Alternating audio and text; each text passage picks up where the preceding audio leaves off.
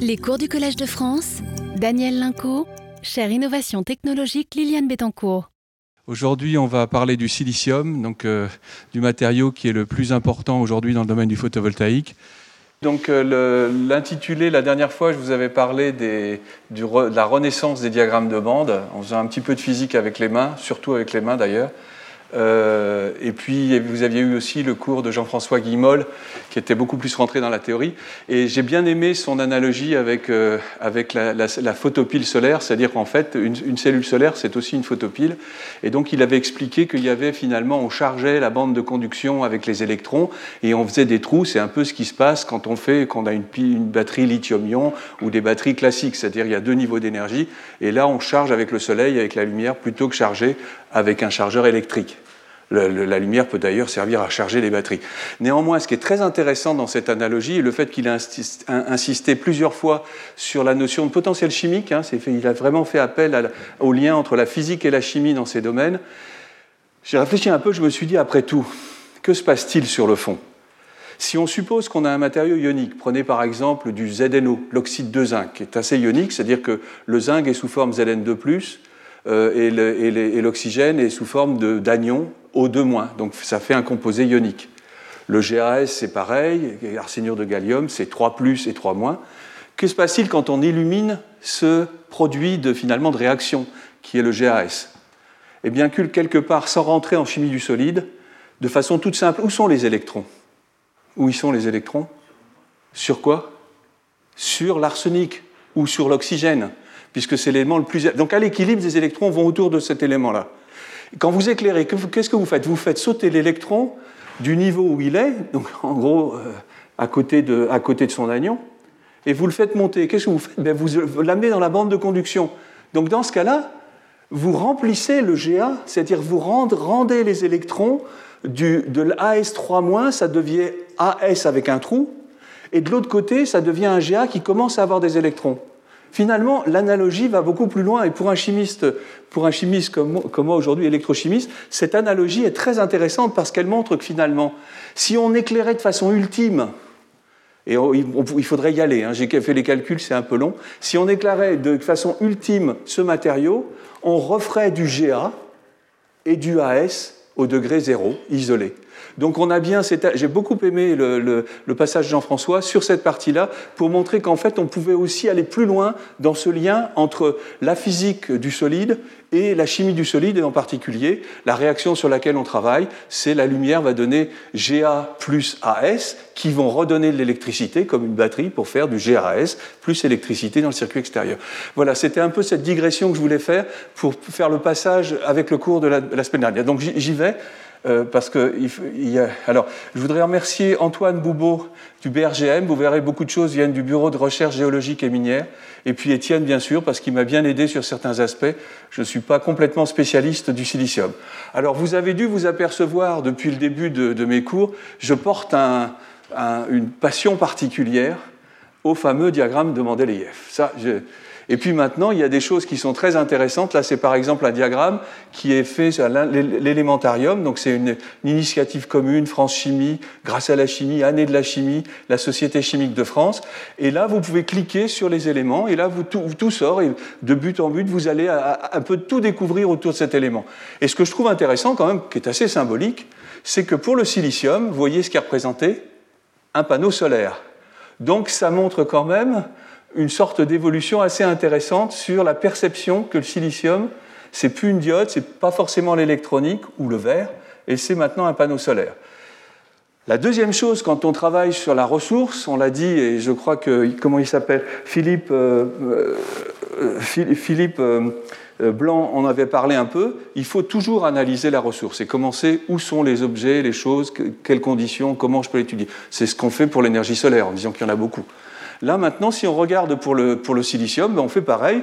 On regarde l'abondance du silicium dans la croûte terrestre. Alors là, il y a aussi énormément de travaux et de tables qui sont faites. Et puis, notamment, vous voyez apparaître, alors je vais diriger avec euh, le, pointeur, vous voyez apparaître ici des classes d'éléments. Et le rapport, c'est en fait 1 sur le silicium. C'est-à-dire que le silicium, il sert même de référence. Donc le silicium, on, a, quand c'est 1, ici, c'est 10 puissance, c'est, voilà, c'est là, c'est 1, voilà, ici. Et en fait, vous voyez que le silicium est le deuxième élément de la croûte terrestre, fait partie de ce qu'on appelle euh, des éléments majeurs de rock forming elements, c'est les, éléments qui construisent la lithosphère à plus de 99%. Et vous voyez que le silicium est là, vous retrouvez l'aluminium, le sodium, l'oxygène, le magnésium, le calcium, le potassium, donc euh, le fer, le titane, etc.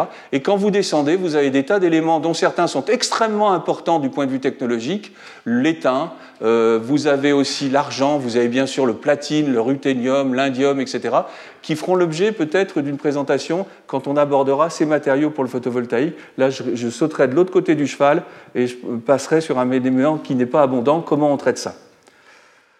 Donc, point important, euh, il, est, il, est, il, est, fait 25,7% en masse de la croûte terrestre après l'oxygène.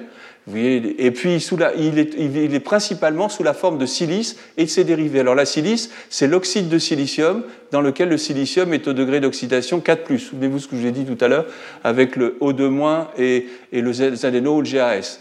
Ensuite, on le trouve de façon très importante, en 12% en masse, sous forme de quartz, de sable. Il y a les silicates, où, on va mélanger des oxydes de silicium avec des oxydes d'aluminium, de fer, de, manganèse. Il y aura aussi du potassium, du sodium, des silicates. Et puis, il y a une sicile, une sicile, excusez-moi, une silice biologique, euh, et j'en reparlerai un petit peu avec les diatomées, qui sont des organismes du phytoplancton et des végétaux. Donc finalement, un peu comme l'énergie solaire, j'ose mettre, je le mets entre parenthèses néanmoins, parce que bon, même ressource abondante, il faut faire attention comment on l'utilise, hein, ça c'est une règle d'or.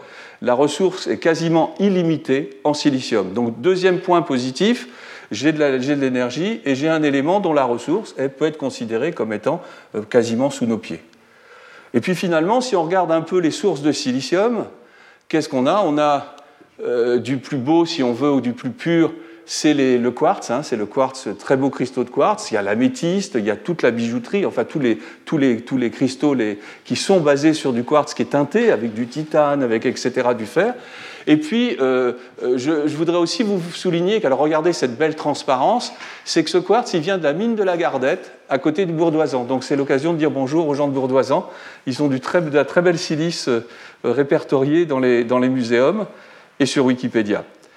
La deuxième chose, c'est aussi extraordinaire parce qu'il faut quand même aller chercher. Si c'est le deuxième élément de la croûte terrestre, quelque part, euh, il faut bien qu'il y ait des endroits où il soit encore plus abondant. Ben, c'est où? C'est le sable du désert. Et là, vous avez la grande mer de sable en Égypte, 72 000 km, qui est du, ce qu'on appelle du sable siliceux. Et donc voilà la deuxième source qu'on peut utiliser. On peut utiliser celle-là, on peut utiliser celle-là. Et puis il y en a une autre qui finalement est très importante également, c'est les diatomées. Et les diatomées, c'est des organismes de quelques microns d'épaisseur, c'est des microalgues, c'est du vivant en tout cas, et qui ont la, chance de faire du silicium. Ils font de la silice par processus biologique. Et donc en fait, ils sont en train de construire un exosquelette avec de la silice, avec des formes magnifiques, extraordinaires. Et là, vous avez une silice qui finalement est purifiée. Elle est déjà pure parce que la biologie est capable de purifier à un point qu'on imagine mal.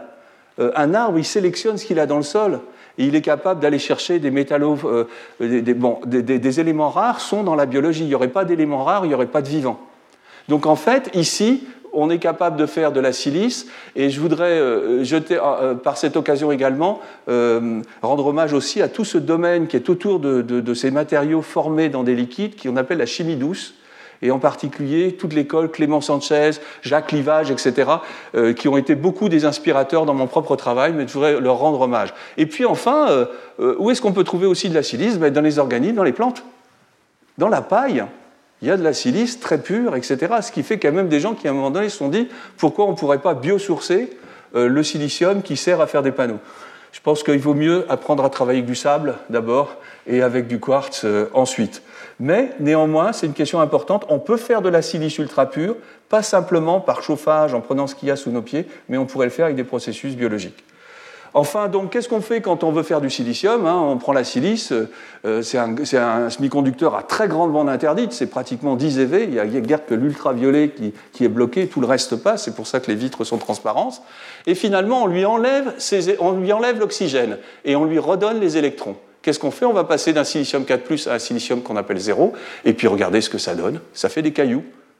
Et ces cailloux, c'est du silicium. On dit métal, même si c'est un semi-conducteur, parce qu'il a la couleur d'un métal. Et vous avez deux types de silicium dont je vais parler. Le silicium métallurgique, qui est ici, c'est un silicium assez impur, à 99% néanmoins. Quand, quand, je dis impur, il est, il est quand même pas mal, hein. il est pas loin de 100%. Mais l'autre, il faut voir ce que c'est que l'autre. C'est du 99,99,99,99 et on peut aller jusqu'à 11. Et ça, c'est pour vous dire le niveau de pureté qu'il est nécessaire de faire quand on passe de ce 98 à celui qui va nous servir dans l'électronique et dans le photovoltaïque. Et puis finalement, quand on regarde, on voit que les sources de silice, effectivement, on peut choisir des sources de silice qui sont très proches de la pureté maximale. Donc en fait, on va prendre par exemple ici, c'est un sable qui vient de la province de Gazvin en Iran, donc j'ai trouvé sur une référence qui est ici. En fait, on s'aperçoit qu'on est à 99% de silice, mais à, côté de ça, on a vraiment des, métaux qui sont très mauvais dans le silicium s'il reste, comme le fer, euh, le fer en particulier, le, Mg, l'alu, etc., etc.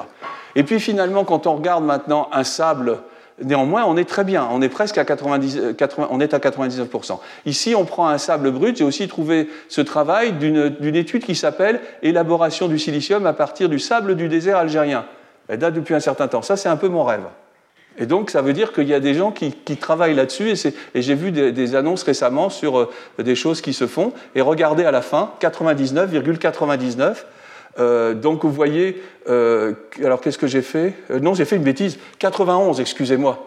Le SiO2, il est beaucoup plus bas, sinon, sinon il faut prendre ce sable-là. Donc voyez, voyez, il y a beaucoup plus de fer, il y a plus de, calcium, etc. Donc il va falloir purifier. Comment fait-on pour purifier? Eh bien là, on, se reprend aux recettes qu'on a héritées de nos ancêtres de, je ne sais pas de, à quelle période, les premiers feux. Qu'est-ce qu'ils ont fait quand ils faisaient du feu?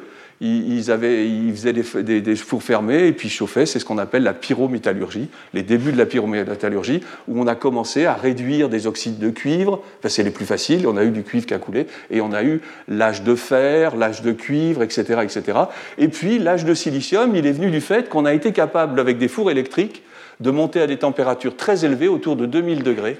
Et alors là, ce qui est assez extraordinaire, c'est de voir que la silice fond très haut. Regardez, c'est pour ça que c'est difficile à faire cette métallurgie. C'est des hauts fourneaux, 1400 degrés. Euh, la silice, c'est 1700 pour le silicium, 1400. Et puis le SiC, le carbure de silicium, c'est encore plus. Et regardez la hauteur de ces fourneaux par rapport au monsieur qui est là.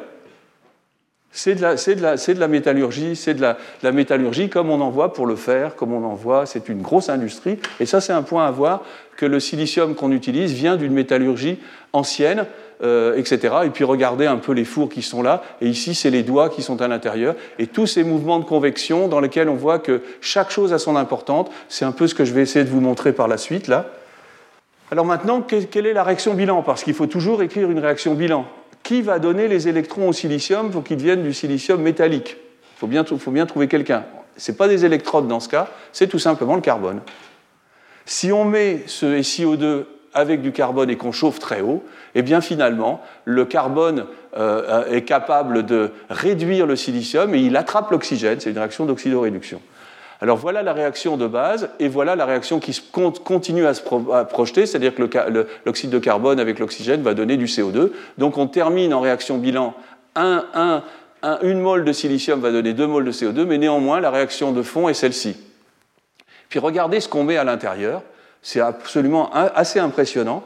On fabrique ça avec du quartz, bien sûr, le plus pur possible, du coque de pétrole, c'est du carbone, charbon bitumineux, des copeaux de bois, vous voyez, il y a des copeaux de bois, il y a des électrodes parce qu'il y a du carbone pour passer le courant, et puis il faut bien sûr beaucoup d'électricité, 12 MW, 12 MWh pour une tonne de SI, de pureté 98-99. Point très important, je ne rentre pas, c'est extraordinaire, toute la science qu'il y a derrière. Pourquoi on met du carbone? Pourquoi on met des copeaux de bois, d'après vous? Est-ce que quelqu'un a une idée? Pourquoi mettons des copeaux de bois dans, La réponse est très simple.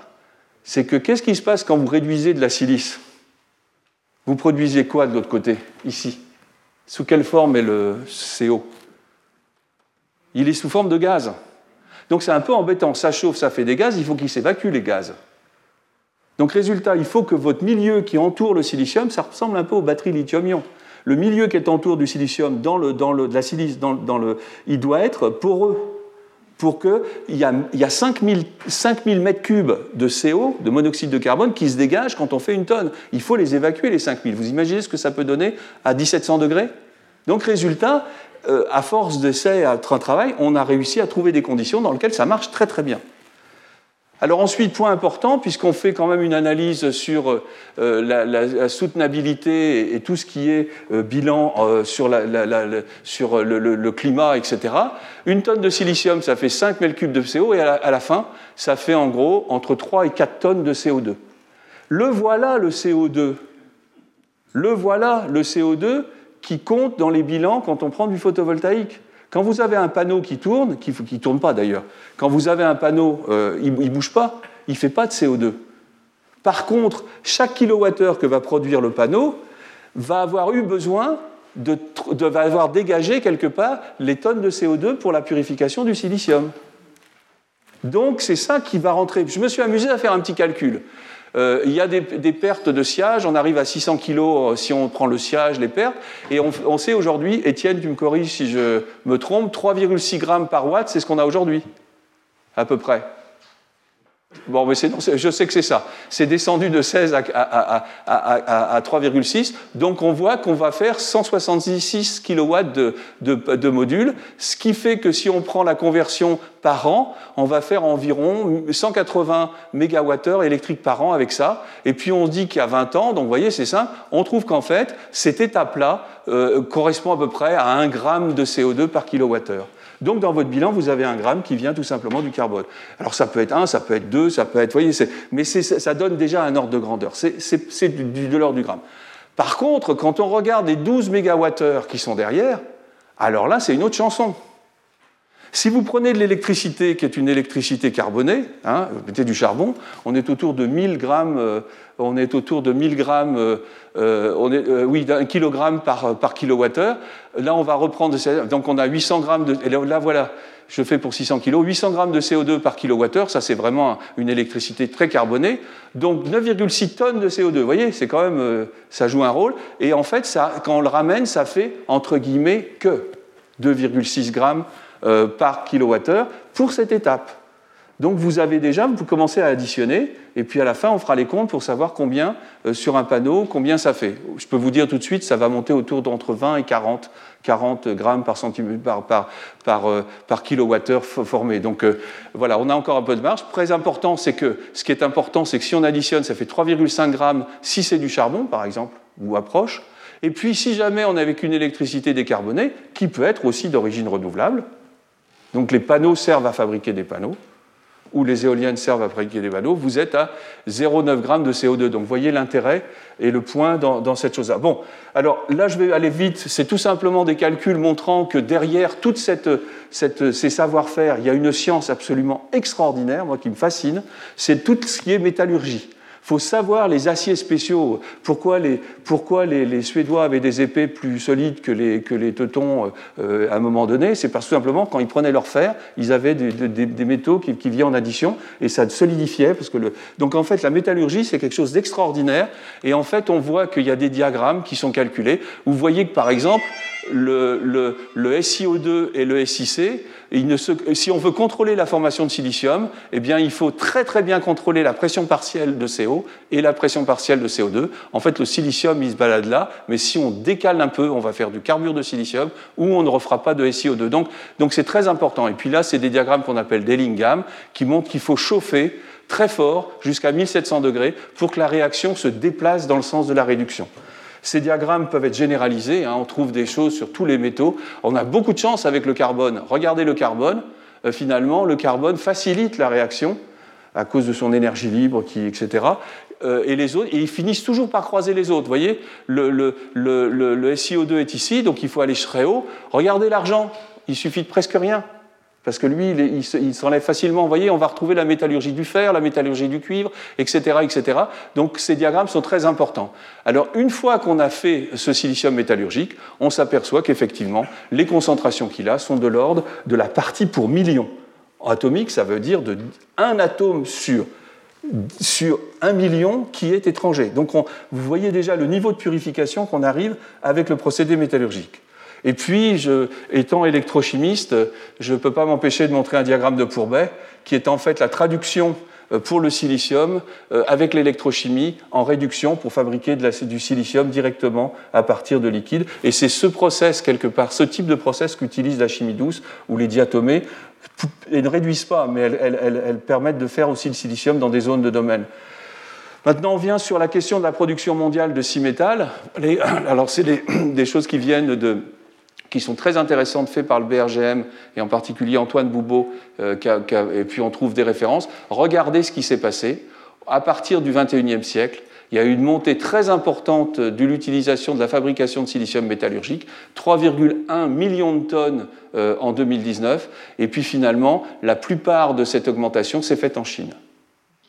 71%, le Brésil 20, 200 kilotonnes, ça veut dire c'est quand même 200 000 tonnes, hein, c'est pas rien, hein, 200 000 tonnes. La Norvège, 170 000 tonnes. Une des raisons très simples, c'est que la Norvège a l'industrie hydroélectrique. Donc l'électricité, euh, ils ont une électricité, euh, c'est comme quand on fait des centrales près des chutes du Niagara. Les USA, et regardez la France. La France n'est pas loin. La France a une tradition avec Péchinet, avec ça, de, travail sur, ces métallurgies qui, sont très, qui utilisent énormément d'électricité. Et c'est évidemment, c'est des, zones qui sont basées euh, dans les Alpes, etc. Et les usines en France, j'ai repris, on a repris, qui, sont opérées, qui sont anciennement Péchinet, électrométallurgie, Ferroglobe. Vous avez ici euh, cinq sites. Je sais qu'il y a des difficultés euh, sur deux de ces sites, et donc j'espère que les choses vont se, régler pour que le pour que bah, finalement cette activité essentielle soit maintenue euh, en Europe et en France. Et puis maintenant, on va rentrer plus un peu dans le détail sur la chaîne de transformation. Alors ce type de diagramme, je ne vais pas beaucoup rentrer dans ce type de diagramme, mais ils sont extrêmement intéressants. On les voit beaucoup sur les gens qui font des projections sur le climat, sur euh, l'abaissement du CO2. Néanmoins, ce qui est important, c'est qu'on extrait 4 millions de tonnes d'équivalent silicium dans du quartz. Donc ça fait 8 millions à peu près de tonnes. Et regardez ce qui se passe. Il faut après fabriquer le silicium métal, donc c'est l'étape 2. Après, vous verrez, il faut le transformer en trichlorosilane. Une fois qu'on a le trichlorosilane, il faut faire le silicium, euh, comme je vous l'ai montré au début, le tirage des lingots, la découpe des wafers, le nettoyage des surfaces, les cellules et les modules. Et donc, moi, je vais essayer juste de. Je vais, regarder ces étapes-là et, euh, et, et, Étienne va beaucoup travailler sur ces. Euh, exposer sur les autres. Donc, ce qui est très important, c'est que des 4 millions de tonnes initiales, on, sort 3,1 millions de tonnes de silicium, 644 en étape 3 qui vont être formés du trichlorosilane. Alors oui, une bonne partie part pour les silicones, qui sont du, silicium avec de l'organique, tout simplement la silicone que vous mettez dans les salles de bain. Euh, c'est du silicium qui est utilisé avec des, des composants organiques. Vous voyez, c'est beaucoup, c'est énorme. Et la petite branche qui est ici, qui représente environ 17%, regardez, elle part sur du silicium pour faire de l'électronique, 40 kilotonnes, le solaire polycristallin, le solaire mono, ça donne 479 kilotonnes. Et aujourd'hui, 15% environ, jusqu'à 18% de ce silicium métallurgique ici euh, vient, euh, est destiné au solaire. Et donc le solaire en 7, alors je suis allé à la fin ici, euh, en fait, le nombre de tonnes a diminué tout simplement parce qu'il y a des pertes à la découpe. On découpe avec des scie à fil, donc on les réinjecte, mais il y a un circuit assez vertueux ici où on réinjecte les pertes de découpe dans le circuit ici pour rattraper. Donc voyez les branches. Vous aurez les transparents normalement une semaine après, vous les avez sur le, sur le site. Hein. Voilà, et puis les échanges, je vais aller très vite. Les échanges, ça c'est aussi des échanges, les échanges mondiaux, etc. Et puis quand on regarde la situation en Europe, on regarde euh, en 2020, euh, on se rend compte que finalement l'Europe, euh, c'est compliqué. Il n'y a pratiquement plus d'industrie de, Alors ça, c'est la fabrication, la fabrication de. Où est-ce qu'il est, Là-haut, le euh, métallurgie grade. Donc c'est le rouge, vous voyez, il y a quelques zones où on fait de métallurgie grade. Il faudrait rajouter aussi en France un petit peu. Et puis la fabrication de polyessie, vous voyez, presque plus rien. Il y a en Allemagne. Et puis en fait, il n'y a pas très peu euh, de, fabrication intégrée, lingots, modules, et en fait, euh, en particulier autour de photowatts ici. Donc c'est quelque chose qui est... L'industrie existe, elle couvre la chaîne de valeur, mais elle est quand même un peu... Il, faut, il y a une réflexion à avoir sur ces, sur ces questions-là. Et puis, il y a une initiative pour justement développer cette industrie, c'est de fabriquer, de faire en sorte d'aller vers euh, euh, des grandes usines, euh, d'aller autour de 10 gigawatts qu'on appelle Green Fab. Donc ça, c'est des projets, vous voyez les, soutiens qu'il peut y avoir. Et en fait, on voit aujourd'hui que des projets sont en train de se faire dans le cadre de la réindustrialisation, avec, par exemple un projet Meilleur Burger en Suisse de 5 gigawatts. Je sais qu'il y en a en Espagne. Je sais qu'en Italie, entre Enel, le CEA, etc., il y a des technologies hétérojonction. Mais peut-être que que euh, poserai avec, avec Étienne après. Voilà, donc, alors là, maintenant, si on regarde ce qui se passe actuellement, c'est l'explosion au niveau. Euh, la Chine, il va à fond. Regardez, euh, euh, aujourd'hui, les capacités, c'est des millions, 400, 470 000. c'est c'est énorme en fait au niveau, au niveau, des capacités. Et voyez, Wacker, qui est, européen, reste à l'intérieur. Voyez, c'est des, bon, des usines telles qu'on les imagine. Hein. C'est vraiment de la, métallurgie, euh, de la grande métallurgie. Et puis, je, voudrais juste vous montrer ici que je suis tombé sur, ce, sur cette, euh, cette communication-là, Clean Technica, qui montre qu'en fait, euh, finalement, regardez, nous sommes là, et regardez ce qui est prévu sur essentiellement des entreprises chinoises. Donc, euh, ils sont en train d'augmenter de façon extrêmement importante les, capacités et de façon presque, qui est indiquée d'ailleurs après, j'aimais, à produire pratiquement 1 terawatt de photovoltaïque par an. Et aujourd'hui, à 900, ils disent que si on les utilise à moitié ou etc., c'est 900 gigawatts. Donc c'est pour vous donner cet effet de croissance du photovoltaïque qui est en train de se mettre en place. Donc je vais regarder en faisant attention au temps euh, je vais regarder les, chaînes de transformation. Cette fois-ci, je vais rentrer dans les détails un peu à la loupe sur les étapes 3 et 4, trichlorosilane et polysilicium. Alors, donc il y a un très bon travail que je vous recommande qui est en accès, qui est ici, hein, qui est fait au Sandia Laboratory. Euh, euh, bah, c'est un, très bel exposé, presque, il est vraiment très très bien. Et en fait, il a très bien résumé la chaîne de valeur, comment on faisait maintenant à partir du métallurgique là, eh bien, on va le traiter avec euh, de, l'acide chlorhydrique, tout simplement. Et on va l'attaquer à l'acide chlorhydrique. Que va-t-il se passer? On va former un composé qui est liquide à basse température et qui est gazeux dès qu'on monte un petit peu. C'est ce qu'on appelle le trichlorosilane. Et si on le faisait avec de l'acide pur, on pourrait aussi faire ce qu'on appelle du SiH4. La semaine prochaine, vous aurez euh, Péré Rocaille Carabocas qui viendra parler de, de, ce silicium amorphe, qui fait du silicium amorphe, mais c'est un intermédiaire gazeux. Et l'intérêt de cet intermédiaire liquide et gazeux, c'est qu'on peut le distiller. Et bingo, on va pouvoir faire de la distillation. Et la distillation, c'est aussi un procédé de la nuit des temps. Euh, euh, voilà, on est tous, on, aime bien le cognac, on aime bien euh, ou, autre chose, ou des parfums qui sont faits par la distillation, et c'est très puissant pour sélectionner. Et ensuite ici, en fait, il y a un raffinage, et après, vous avez une cloche qui est impressionnante ici, où on redépose le silicium, et à ce moment-là, on retrouve du silicium extrêmement pur. Et ça, c'est le procédé Wacker dont je vous ai parlé, la grosse usine que je vous ai montrée en Europe, c'est eux. Donc en fait, euh, on va pouvoir produire donc, toutes ces choses-là et on va produire du photovoltaïque. Alors SOG, c'est solar euh, grade, donc avec une pureté qui est grande, d'autant plus grande que c'est du monocristal. Et puis vous avez aussi tout celui qui sert pour l'électronique, qui lui a une pureté de 9 à 11 N, donc 11 9, euh, et qui lui est tiré par euh, la méthode Shrokalski. Et donc voilà. Et donc j'ai aussi retrouvé euh, les données dans cette publication. Il cite cette valeur, il faudrait que je la vérifie bien 70 MWh à 120 MWh pour produire une tonne de silicium. Et voilà, et on revient à de l'électricité et on se dit, bah, bingo, cette électricité, qu'est-ce qui se passe si elle est carbonée ou si elle ne l'est pas? Donc on, commence à voir des choses ici et on se rend compte que si on est avec une électricité très carbonée, on est à 15-25 grammes de CO2 par kilowattheure. Donc on commence à venir vers les, vers les 20, 20, 30, vous voyez hein, ce que je vous disais On voit commencer. Par contre, si votre électricité est décarbonée, ça c'est un poste qui tombe à zéro, vous n'avez pas besoin de carbone. On cherche aujourd'hui à remplacer le carbone du début par de l'hydrogène, par exemple. Mais néanmoins, euh, ce n'est pas, si simple que ça. Aujourd'hui, avec ça, c'est vraiment une partie qui correspond à de l'électricité, donc parfaitement, il est possible de, travailler sur la réduction du taux de carbone. Et puis voilà, euh, c'est toujours. Euh, alors comment on fait? Ben, Tout simplement à 300 degrés en lit fluidisé, c'est des petites billettes. Le lit fluidisé, c'est des petites billettes de silicium qu'on met. Et puis on met des catalyseurs et il y a un rendement de 90%. Et donc voilà la petite manip de labo qui est montrée. et puis voilà l'installation industrielle et la teneur après une bonne distillation ici, puisque la température de, la température de, vaporisation de, du, trichlorure de, du, SiHCl3 est à 30 degrés, donc en fait, il se distille assez facilement. Donc on arrive avec ce process à avoir un gaz ultra pur. Et puis ensuite, qu'est-ce qu'on fait? Alors là, c'est la magie de la chimie, la magie de la thermodynamique. Ça, alors là, c'est extraordinaire.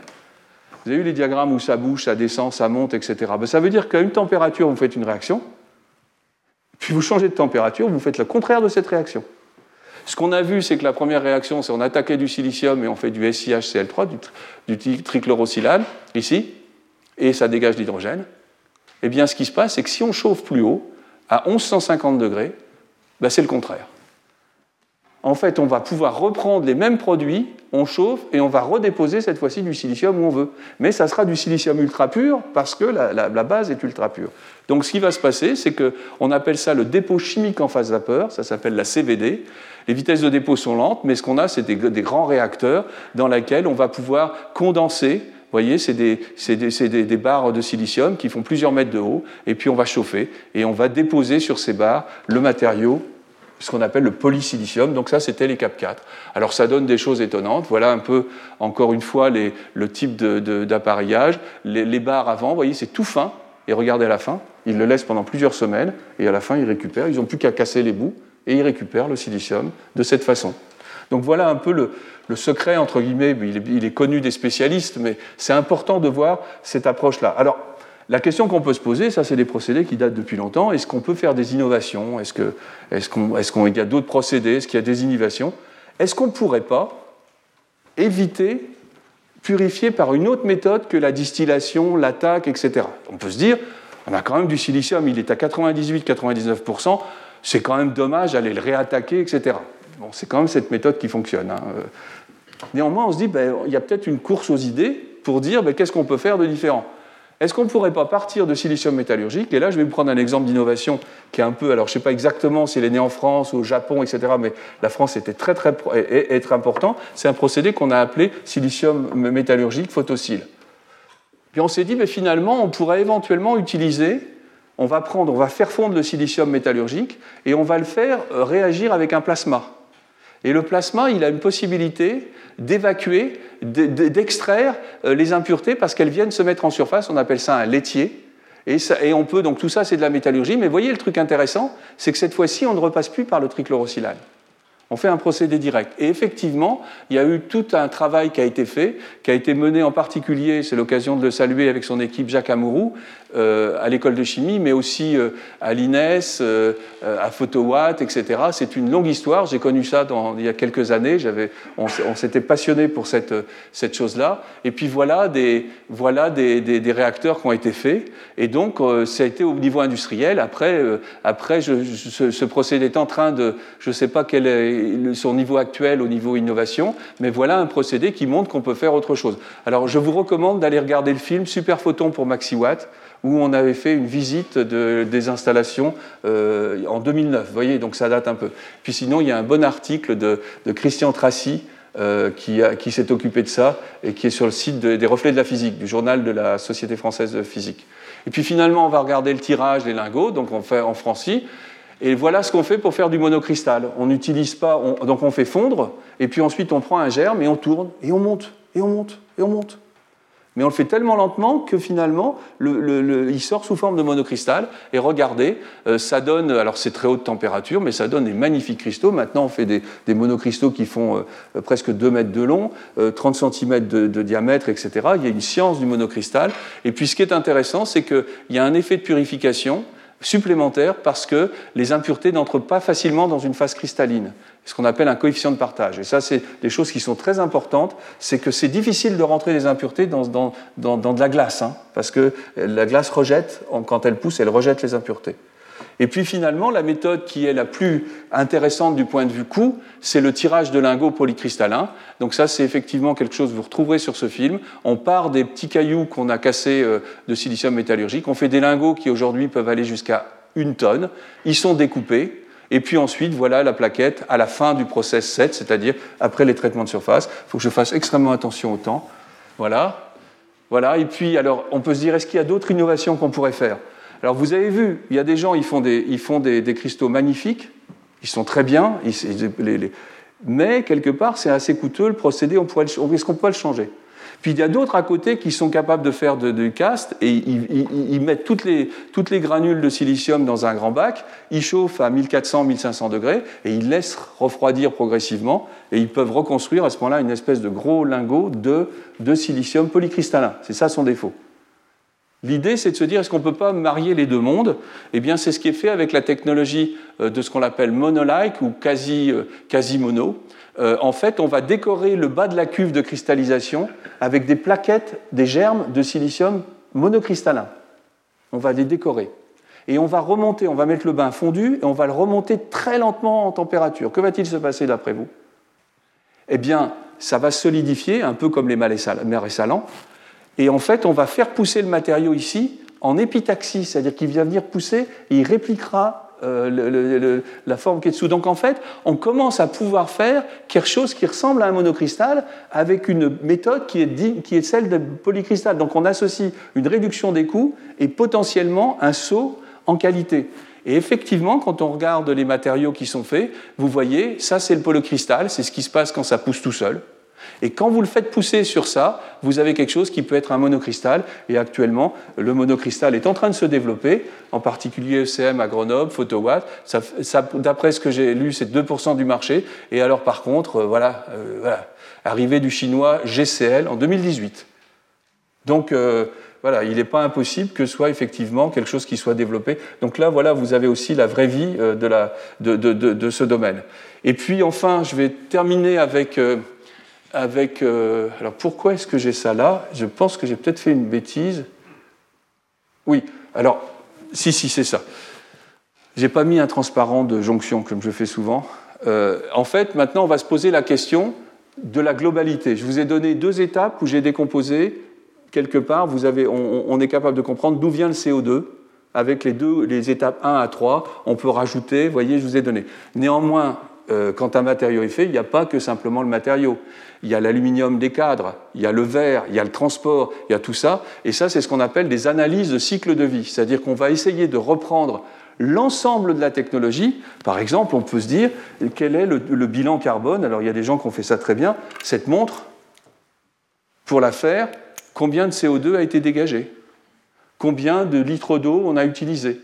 Combien de, de, de gaz un peu toxiques on a renvoyé? Et donc ça, c'est ce qu'on appelle l'analyse de cycle de vie. Et ce qui est important de le faire, c'est de le faire cette fois-ci avec toutes les composantes. Donc il va falloir tout décomposer. Il y a un article assez intéressant, je n'ai pas complètement lu, mais qui est, qui est voilà, A Comparative Life Cycle Assessment of Silicon Technology, Impact of Module Design, Manufacturing Location and Inventory. Et c'est vraiment une étude très complète en, 2021, donc faite au Fraunhofer en, en, en Allemagne, qui, elle, voyez, regardez ce qu'ils prennent en compte ils vont jusqu'à la fin, ils incluent le transport, le mix électrique, la chaleur, etc. Et vous retrouvez toutes les étapes dont je vous ai parlé, avec certaines d'entre elles aussi que, que, prend en compte euh, euh, Étienne, et qui sont sur la cellule. Et voyez qu'ensuite, il manque ici ce qu'on appelle le BOS, c'est le Balance of System. C'est-à-dire qu'un module, il ne fonctionne pas tout seul. Hein, vous pouvez prendre un module, il faut le mettre sur des cadres, il faut lui mettre des onduleurs, etc. Et on appelle ça le système complet. Et la balance of system, ça veut dire qu'est-ce qui est nécessaire pour compléter, pour arriver à un système qui fonctionne. Et donc vous avez ensuite, et puis end of life, vous voyez, end of life, c'est le recyclage. Donc voilà ce type d'étude.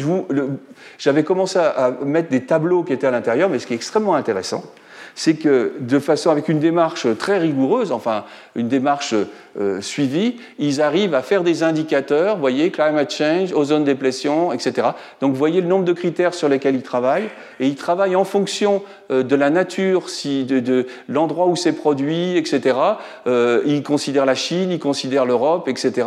Ils considèrent aussi des, mesures, des modules vert-vert, c'est-à-dire il y en a devant et, et à l'arrière. Et ça, c'est des choses qui sont importantes pour Alors voilà la situation en termes de bilan carbone euh, de leur figure, euh, de leur figure 7, je crois. Et en fait, là, ils, font ce qu'on a commencé à faire avec les mains, qui est le nombre de grammes équivalent par kilowattheure. Et puis ils disent euh, toutes les méthodes, vous voyez la légende, elle est bien, bien précise avec le facteur. Et donc ils arrivent à une situation où ils comparent les différents pays. Et vous voyez que la Chine est à 30, 30, 30 équivalents kilowattheures actuellement, parce que la Chine fera peut-être une décarbonée aussi en, production, hein, euh, pas obligé de faire avec du charbon. Regardez la Chine, et puis vous regardez, eh bien, si on descend au niveau de l'Europe, on trouve de l'ordre de, 13. Maintenant, dans la littérature, ce que vous trouvez, ce qui est accepté, c'est autour de 20 jusqu'à 42. Bien sûr, ça dépend de la localisation. Quand vous avez un panneau solaire qui fonctionne dans des endroits où il y a moins de soleil, c'est évident qu'il produit moins d'énergie, donc son bilan carbone sur 20 ans est plus faible. Donc tout ça, c'est à voir, mais c'est pour vous donner un peu qu'avec les mains, on retrouve un peu ce que je vous ai donné et ça rajoute des, composantes, mais c'est pas. Voilà, voilà. Et ça, c'est quelque chose qui fait l'objet d'études approfondies. Et il y en a, il y en a énormément d'articles. Hein. Si vous tapez Life Cycle Analysis, il y en a plein. Alors, on peut s'intéresser à autre chose que le silicium, et on le verra pour l'indium dans le prochain cours probablement. Mais en fait, quand vous avez un cellule solaire, vous avez aussi de l'argent, vous avez du bismuth, un peu d'indium. Donc en fait, euh, ça, c'est des éléments qui comptent. Euh, le silicium est abondant, mais si vous lui mettez dessus quelque chose qui l'est moins, il va falloir faire l'analyse de cycle-vie de l'ensemble de la chaîne et des composants. Donc voilà un type d'études qu'on a euh, qui sont très intéressantes aussi. Ça, c'est des études qui sont récentes, hein, 2021. Et puis enfin, le recyclage. Alors le cyclage, c'est important. Euh, je me suis exprimé récemment en disant que le cyclage, qu'est-ce que c'est un panneau solaire? C'est des plaques de verre avec du silicium qui est la base de la silice, et puis une, feuille, une feuille derrière de, de comment dire une feuille de plastique ou un autre truc de verre. Donc leur cyclage ne pose pas plus de problèmes. Pensez que l'industrie du verre, du verre de vitre et des doubles vitrages est bien supérieure, c'est des millions de tonnes, 120 millions de tonnes je crois de production de verre. Vous voyez que l'industrie du, solaire, elle est encore euh, bien loin de l'industrie du verre d'un certain point de vue. Donc, mais le recyclage ne pose pas plus de problèmes. Euh, bon, par contre, il faut s'en donner les moyens. Et il y a aujourd'hui des, initiatives et des groupes, des clubs qu'on fait, je prends PV Cycle ici, qui travaillent sur les cyclages de tout le PV Cycle. En France, il, s'est transformé, PV Cycle France est devenu Soren, et là, vous pouvez y aller, vous verrez un peu les procédures qui sont mises et tout, pour recycler non seulement la matière, pas simplement la broyant, mais de récupérer le cuivre, de récupérer l'argent et de récupérer le silicium.